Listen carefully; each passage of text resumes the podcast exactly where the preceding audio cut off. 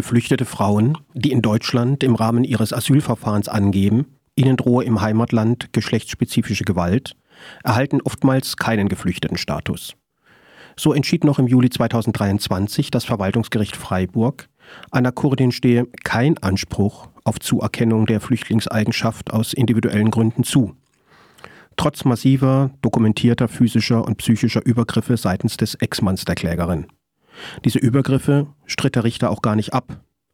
Aber er vertrat die Auffassung, der türkische Staat sei grundsätzlich willig, Schutz vor familiärer Verfolgung zu bieten. Der Richter ging dabei davon aus, dass die türkischen Behörden grundsätzlich schutzwillig und in vielen Fällen auch wirksam schutzfähig seien. Damit gebe es gerade keinen Anspruch auf Zuerkennung der Flüchtlingseigenschaft, so der Richter. Immerhin jedoch sprach der Richter der Klägerin ein Abschiebeverbot zu, da in der Türkei mit ihrer Verelendung und der ihrer Kinder gerechnet werden müsse. Nun hat der Europäische Gerichtshof in Luxemburg im Januar 2024 entschieden, spannenderweise zu einem Fall mit Bezug zur Türkei, dass das einschlägige EU-Recht im Lichte der Istanbul-Konvention auszulegen sei, jenem internationalen Übereinkommen, das die Verhütung und Bekämpfung von Gewalt gegen Frauen und häuslicher Gewalt zum Ziel hat. Radio Dreieckland sprach mit einer Referentin von der Frauenrechtsorganisation Amica aus Freiburg. Mein Name ist Hanna Riedel. Ich bin Referentin für Öffentlichkeitsarbeit bei Amica e.V. Zur Istanbul-Konvention meint Amica dieses Recht verbrieft in der Istanbul-Konvention, also dem Übereinkommen zur Hütung und Bekämpfung von Gewalt gegen Frauen häuslicher Gewalt, die auch ähm, äh, ratifiziert ist von Deutschland. Das heißt, ähm, hier bezieht sich jetzt der Europäische Gerichtshof endlich auch wirklich konsequent auf die Istanbul-Konvention und stellt eben klar, dass man sich hieran orientieren muss. Und ähm, das ist auf jeden Fall ein enorm wichtiger Schritt.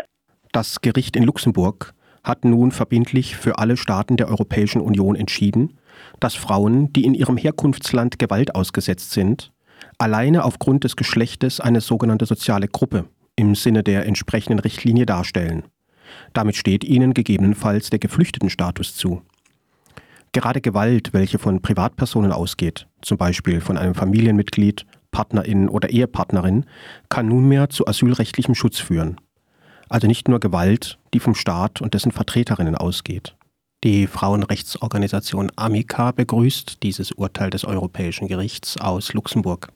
Ja, also zunächst mal ist es schon ein enorm wichtiges Urteil, weil es eben deutlich macht, dass häusliche Gewalt ähm, zu geschlechtsspezifischer Gewalt ähm, gehört und damit eben Gewalt gegen Frauen aufgrund ihres Geschlechts bedeutet. Das heißt also aufgrund ihrer Zugehörigkeit zu einer sozialen Gruppe.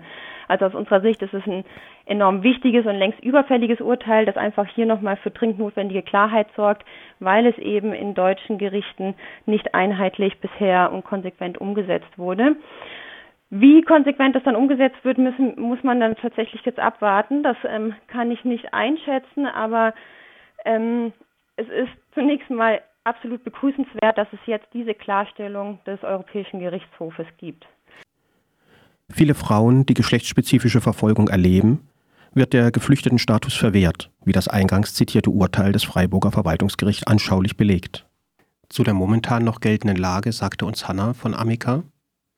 Ähm, also die aktuelle Lage in Deutschland ist so, dass eine Verfolgung aufgrund der Zugehörigkeit zu einer bestimmten sozialen Gruppe auch dann angenommen wird, prinzipiell, wenn ähm, eine Erfolg äh, Verfolgung aufgrund des Geschlechts erfolgt. Aber in der Praxis der deutschen Gerichte und Behörden ähm, war es bisher so, dass das sehr unheitlich, einheitlich ausgelegt wurde. Das heißt, vielen Frauen wurde kein Schutzstatus erteilt, die geschlechtsspezifische Verfolgung in ihren Heimatländern, in ihren Herkunftsländern erlebt haben.